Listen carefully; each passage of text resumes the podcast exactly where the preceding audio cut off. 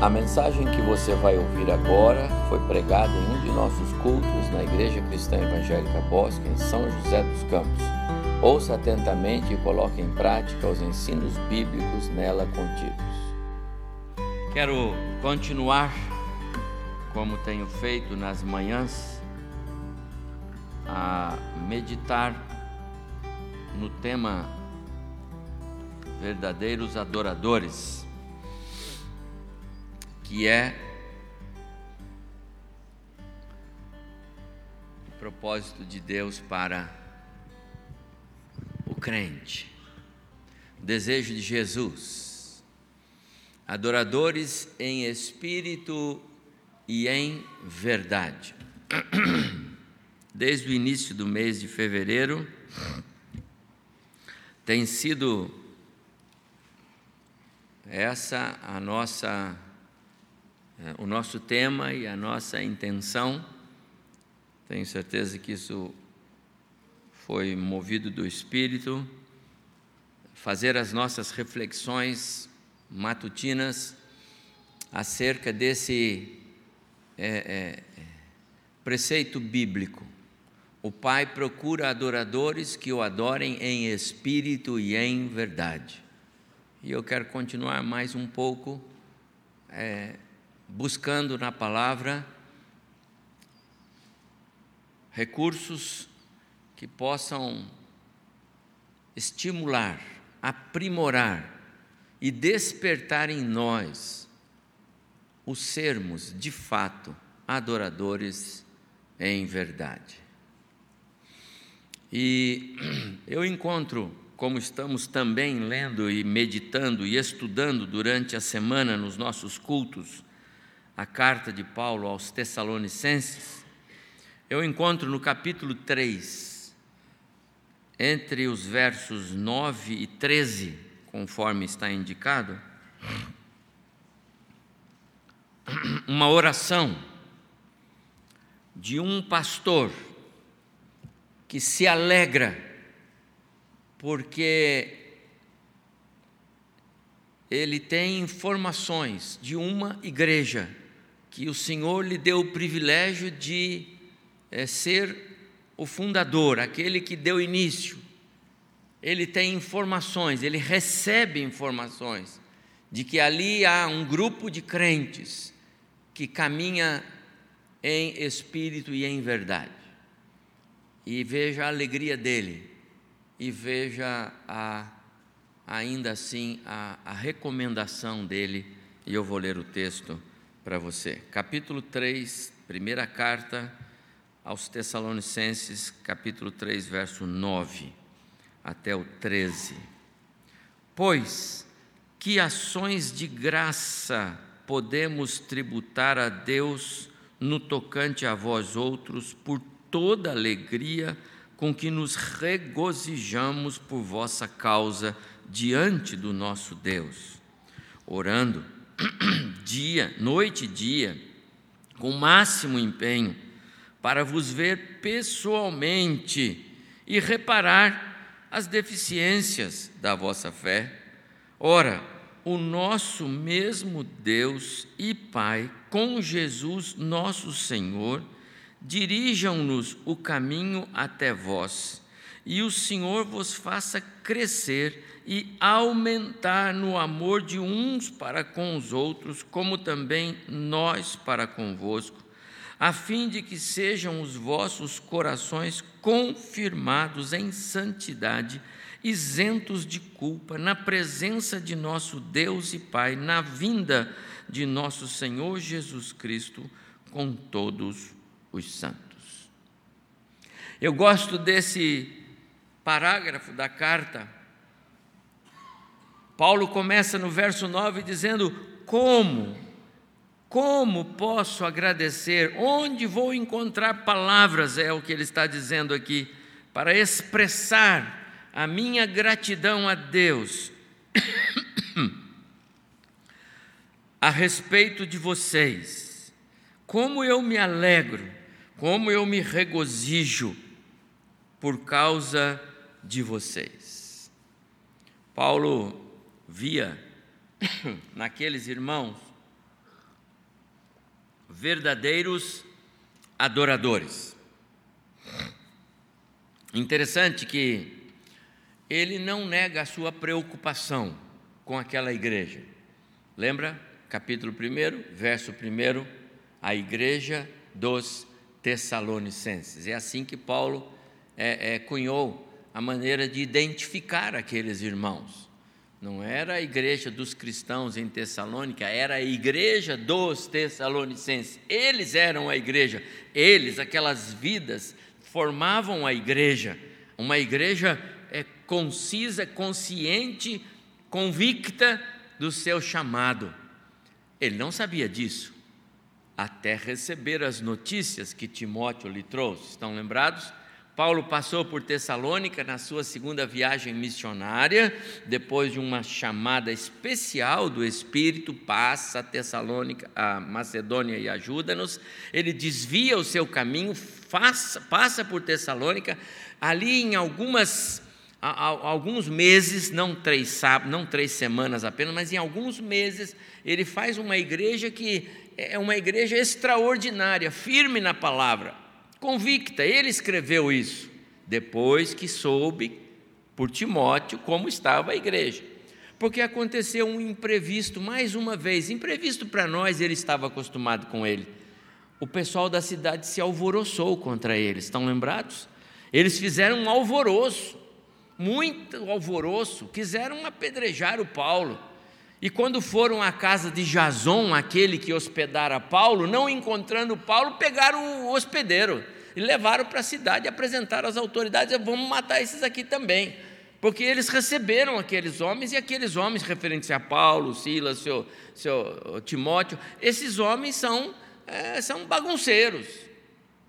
Porque eles trazem uma mensagem aí, olha, que apresenta Jesus como um novo rei. E está bagunçando, não é? Acusaram, inclusive, de serem dissimuladores perante César, e etc. Então, havia um, um complô contra, contra Paulo e etc. Paulo não sabia exatamente como aquela igreja ficou. Ele não sabia exatamente o que aconteceu com os cristãos depois que ele saiu de lá e saiu às pressas.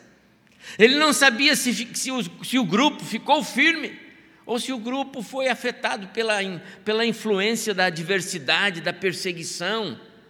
Ele não sabia. Ele estava ansioso.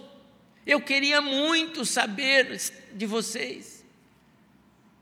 E então, quando ele está lá em Corinto, ele manda Timóteo: vai lá, Timóteo. E Timóteo vai e volta trazendo as informações. Paulo, há uma igreja firme ali, há uma igreja na palavra. Ele diz: sou grato a Deus quando ele escreve para a igreja, então agora, não é?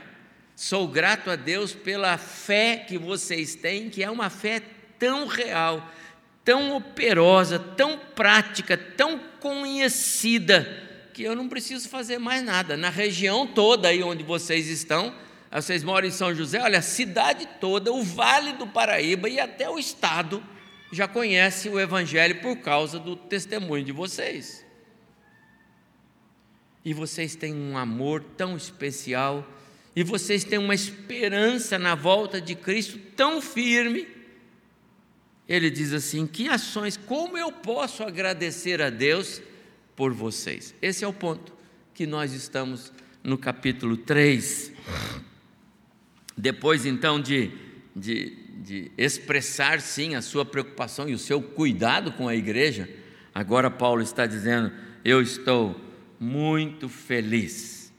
Aquela igreja gerada num contexto de adversidade, de turbulência própria para que o inimigo pudesse agir e talvez causar divisão, é uma igreja firme.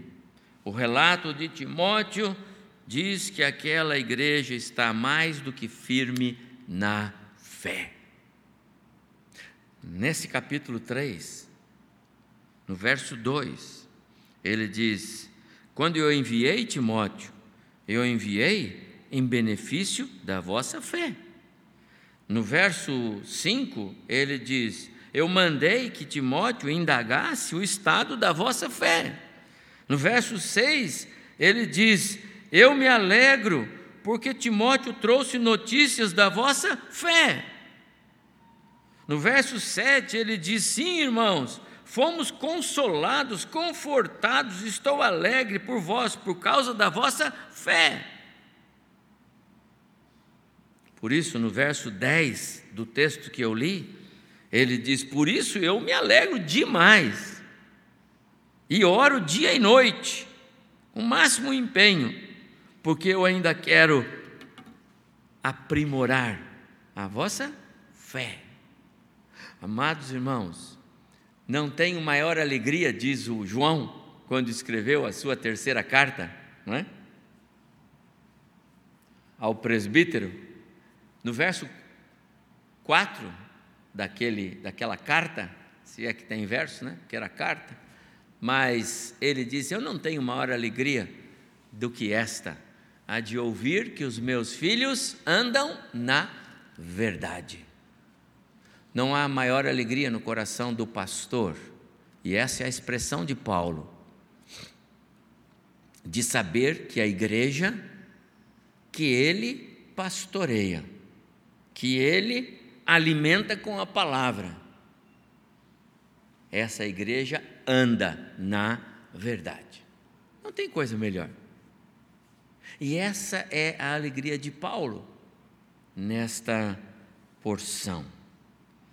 As boas novas confortaram o coração de Paulo. Uma igreja firmada na fé em Cristo, com um testemunho vívido da aplicação desta fé, que faz deles adoradores em espírito e em verdade, é a maior alegria do pastor Paulo ao escrever esse texto. E então, ele orou, conforme está aqui no texto que lemos. E no verso 12, vou ler o 11 e o 12. Ora, o nosso mesmo Deus e Pai, com Jesus nosso Senhor, dirijam-nos o caminho até vós, e o Senhor vos faça crescer e aumentar no amor uns para com os outros e para com todos, como também nós para convosco. Do verso 10, que eu já tinha lido, ao verso 12, Paulo faz duas é, é, observações interessantes que expressam duas outras coisas. Ele fala a respeito da, de confirmar e reparar deficiências da fé, no verso 10, e fala de um amor que ainda precisa ser aumentado, no verso 12. uma igreja que caminha em verdade. E nós já falamos bastante sobre o que é em verdade. E nessa reflexão eu quero dar mais ênfase sobre o que é em verdade. Quando Paulo fala que esta fé seja perfeita, ou seja, eu quero aprimorar, reparar deficiências da fé, aí no verso 10 é, não tenham nenhuma dúvida das convicções doutrinárias que são inerentes ao crente que caminha em verdade. Essa é a ideia. Não pode haver dúvida no nosso coração com relação aos, aos benefícios da fé cristã. Não pode haver dúvida no coração do crente em relação ao ao o que a fé cristã vale para ele.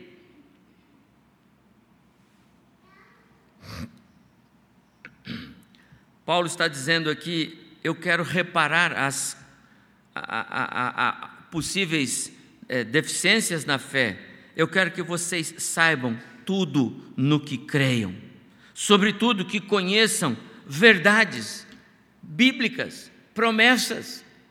Paulo vai falar aqui um pouco sobre essa, essa necessidade de, de, de, de aprimorar o conhecimento com relação à esperança que eles têm na pessoa de Jesus, a segunda vinda.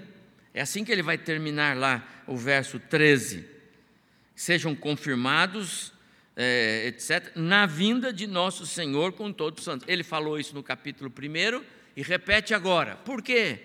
Porque, amados irmãos, se tem algo que nós crentes, para caminhar em verdade, precisamos, é estar sempre convictos da volta iminente do nosso Senhor e Salvador Jesus. Quando a igreja tem esquece o tema ou esquece essa verdade bíblica, quando perde de vista que o que distingue o crente do não crente num mundo como o de hoje, tão difícil e tão é, é, afetado pelo caos, conforme a própria Bíblia já falou. Pastor, quando orou aqui agora, ele, ele falou na sua oração a respeito disso. Um mundo caído e nesses dias mais caído ainda.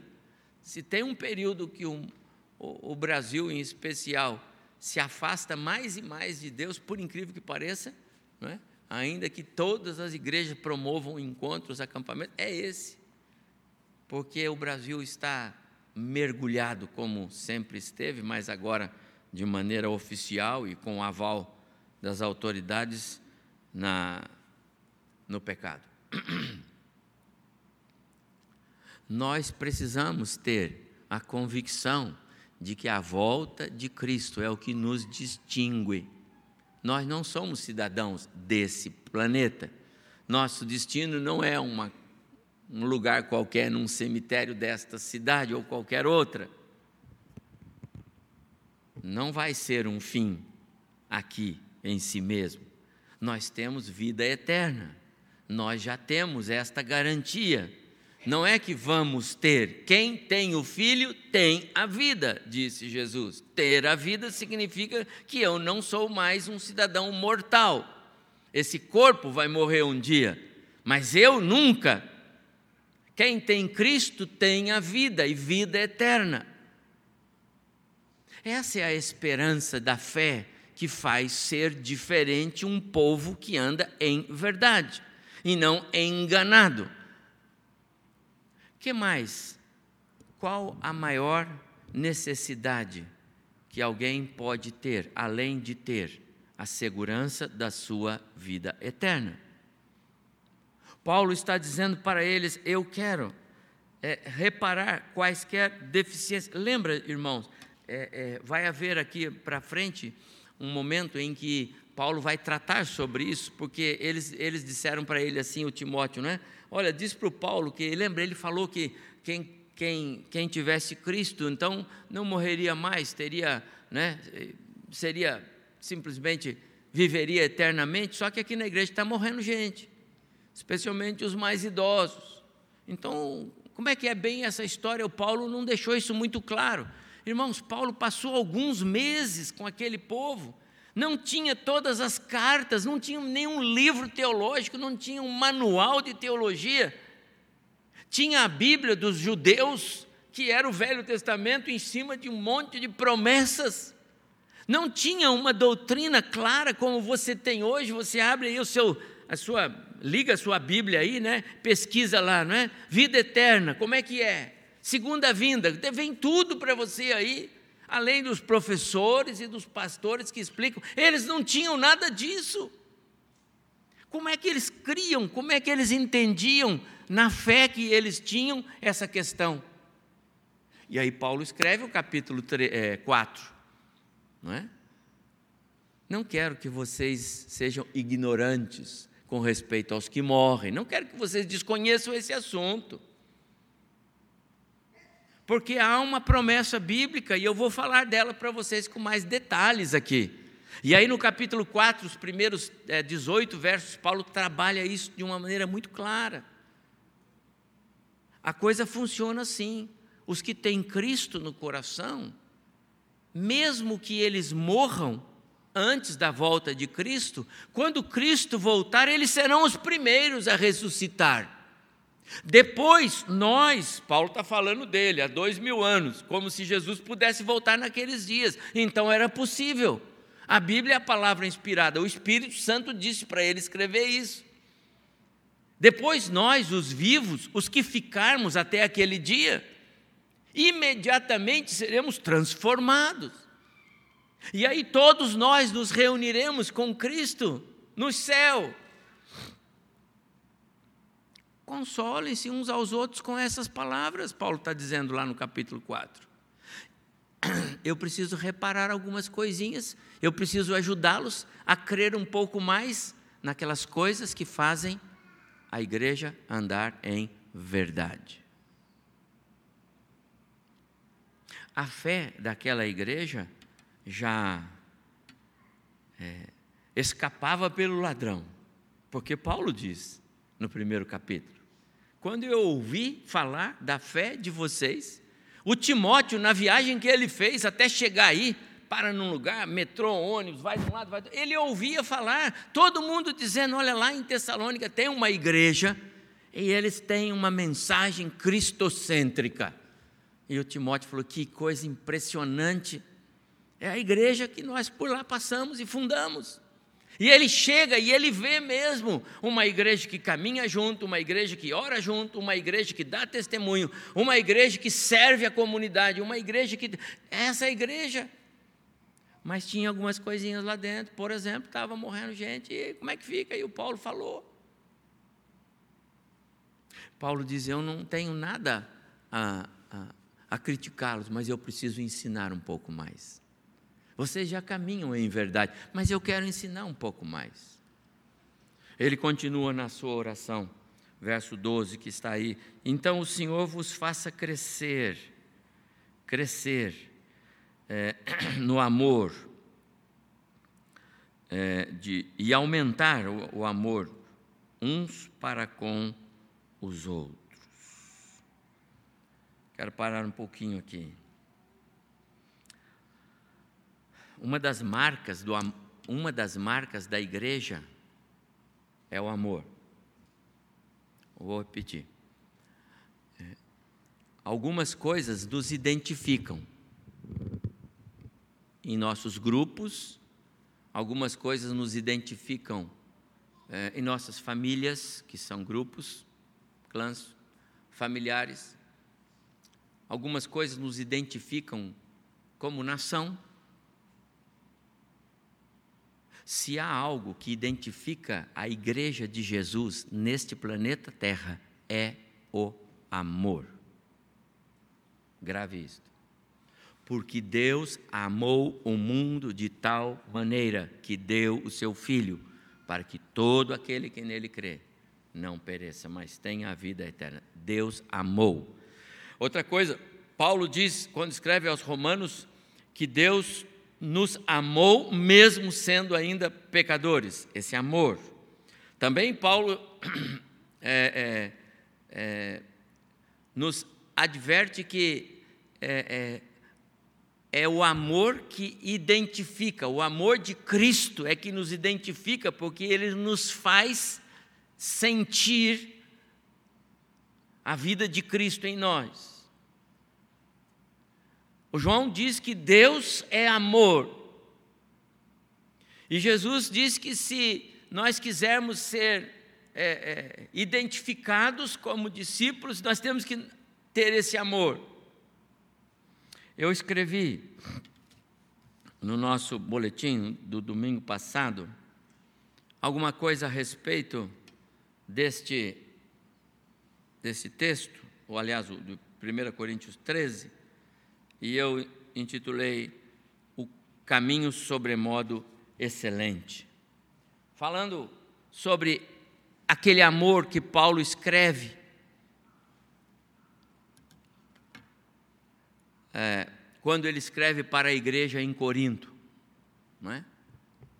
Uma igreja que tinha uma porção de problemas, e como tinha. Então, Paulo, inclusive alguns que achavam que tinham alguns dons ou grupos assim, assim aqui, Então, Paulo fala sobre os dons e que dons são necessários e que uma igreja precisa deles. Nós precisamos dos dons de Cristo na vida dos irmãos para que a igreja seja a igreja. E Deus sempre vai fazer isso. Se tiver meia dúzia de pessoas numa igreja, Deus vai dar a essa meia dúzia de pessoas, cada um deles individualmente, dons necessários para que ali seja uma igreja, porque é assim que funciona. Então, os dons são importantes, mas Paulo diz assim: mas mesmo que você tenha dons, se você não tiver amor, nada disso adianta. E aí ele diz que tipo de amor é esse. E ele usa ali a palavra ágape, lá em 1 Coríntios 11. Ágape é o amor que tem sua origem em Deus. E é o próprio Deus. Ele mesmo é o amor. Deus é amor. E todo aquele que permanece no amor permanece em Deus. Ágape é o amor de Cristo que controla o nosso ser. O amor de Cristo nos constrange. Logo, já não sou eu, mas Cristo. Ágape é o amor do Espírito que em nós habita, o selo da nossa fé. Paulo, Paulo aos Romanos diz: Eu peço, irmãos, pelo nosso Senhor Jesus Cristo e pelo amor que o Espírito dá Ágape não é uma possibilidade humana, nem a maior das virtudes que uma pessoa pode desenvolver. Também não é o que no mundo secular as pessoas entendem por amor, e nem mesmo no meio cristão, muitas vezes. Às vezes nós não entendemos bem o que é amor dentro da igreja. As nossas atitudes não mostram que nós entendemos. Ágape somente pode ser proporcionado em Cristo, por intermédio do agir sobrenatural do Espírito, porque Deus derramou o seu amor em nossos corações, diz Paulo, por meio do Espírito Santo que ele nos concedeu. Esta experiência é nova, oposta à velha natureza egocêntrica. Paulo diz: Eu preciso ajudar vocês na questão da, da fé. Eu preciso vocês entender direitinho a questão da segunda vinda, entendeu? E eu quero que vocês é, é, que aumente. Ele não diz que eles não tinham, mas uma igreja que anda é, é em verdade, ela precisa entender mais e mais e mais sobre esse ponto aqui.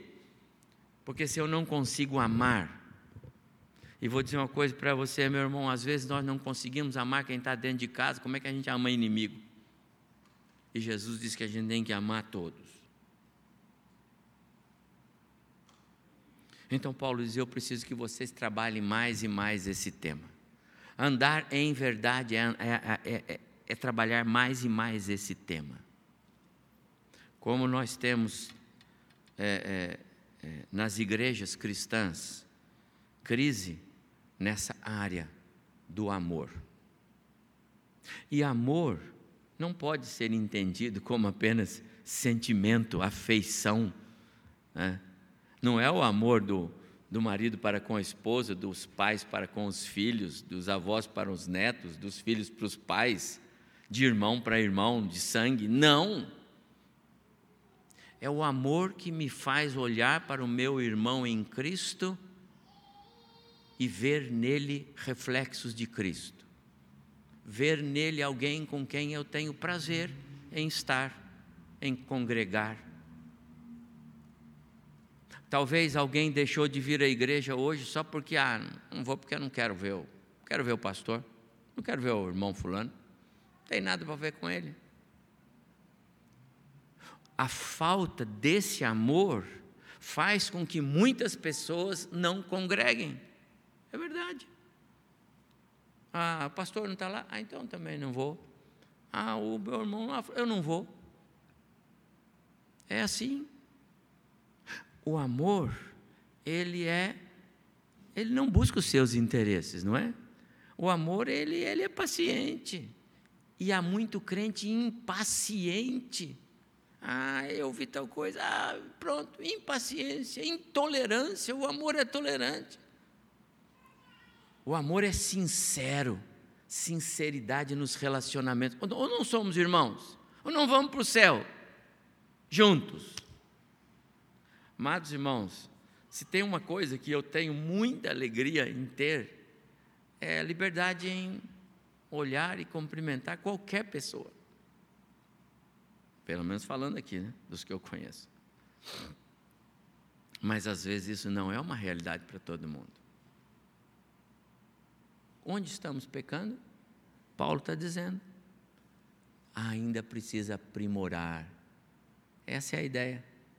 Era uma igreja que andava em verdade? Sim, Paulo disse é. Mas eu quero que vocês trabalhem mais esse tema. E aí, ele vai terminar, e eu também, a fim de que os vossos corações sejam confirmados em santidade, isentos de culpa, na presença de nosso Deus e Pai, na vinda de nosso Senhor Jesus. Ah.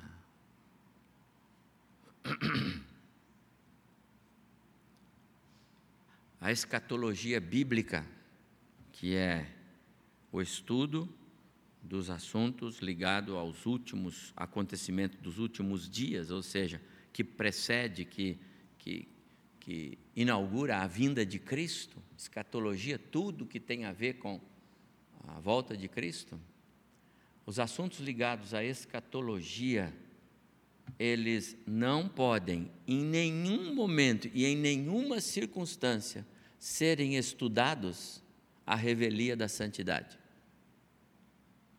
Consegue entender? Como um crente pode querer estudar sobre a volta de Cristo se ele não tem vida santa? Está perdendo tempo.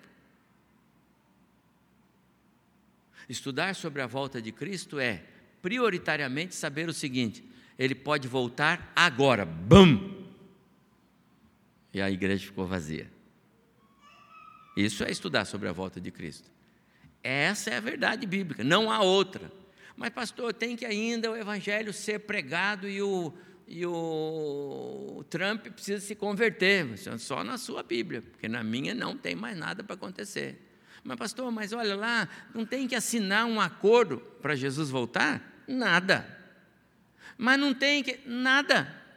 Mas o Evangelho não foi nada. Ora, o Paulo não disse lá atrás, nós, os vivos que ficarmos até o dia da volta de Jesus. Paulo, Paulo achava que podia voltar naqueles dias, no ano 60. Nós estamos no ano 2020.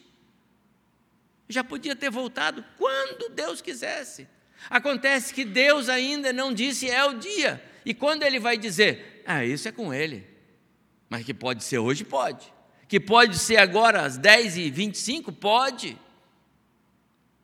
Como que você pode estudar escatologia se não está preparado para receber a volta de Cristo? Então, escatologia e santidade têm que andar junto. Esse é o ponto. Está vendo? Paulo diz: para que vocês sejam confirmados em santidade, isentos de culpa, na presença do nosso Deus e Pai. Quando? Na vinda do nosso Senhor Jesus Cristo. Vamos estudar isso? Viver em santidade é o imperativo bíblico para quem aguarda a vinda do nosso Senhor e Salvador Jesus Cristo. Que ele vai voltar? Nós sabemos mas só estão esperando mesmo Jesus voltar aqueles que vivem em santidade. Alguém que não está vivendo em santidade não está esperando Jesus voltar. Não, seria um contrassenso. Está mergulhado no pecado, está agora aí pulando e dançando e ó, esperando Jesus voltar. Não, não é possível. Você, você não crê igual eu. Assim é na vida cristã. Andar em espírito e em verdade é também ter uma vida de santidade, separada do pecado. mergulhada no amor, ágape, na esperança bendita da volta de Cristo, no exercício de uma fé prática. Amados irmãos, os pecados da ignorância, o Senhor nos, nos absolve. Mas os pecados conscientes, o Senhor vai cobrar de nós. Que são pecados conscientes? São aquelas marcas humanas que a velha natureza deixou em nós e nós ainda não nos livramos dela. Isso eu não mudo. Jesus disse: é, quer ser meu discípulo, negue-se a si mesmo, tome sua cruz. É tudo bem, mas isso eu não carrego. Isso eu não faço. Isso eu não, por aí eu não vou. Nós somos igual à multidão da lição de hoje, não é? Um dia a gente aplaude, outro dia a gente crucifica, na nossa própria vida, por causa do pecado. Qual é o desejo do, do apóstolo Paulo? O desejo do apóstolo Paulo é que aquela igreja ache esse caminho sobremodo excelente. O exercício da fé tem que nos levar a, a um viver é, é, com base no amor ágape. Então, comece já, meu amado irmão, a, a colocar isso no seu coração. Há alguém que você precisa rever a maneira de é, é, amar, então reveja agora, porque você precisa amar. Você precisa amar. Se não estiver amando, não está preparado para, ou não está se preparando para encontrar-se com Jesus. Santidade e esperança na volta gloriosa de Jesus. Há adoradores que adoram em espírito e em verdade. Esse é o desejo de Jesus. Essa é a igreja. Paulo escreveu para aquela igreja com, com alegria. Você tem poucas coisas que eu preciso reparar. No mais, eu não tenho palavras para agradecer a Deus pela vida de vocês, pelo que vocês são. Eu quero dizer o mesmo.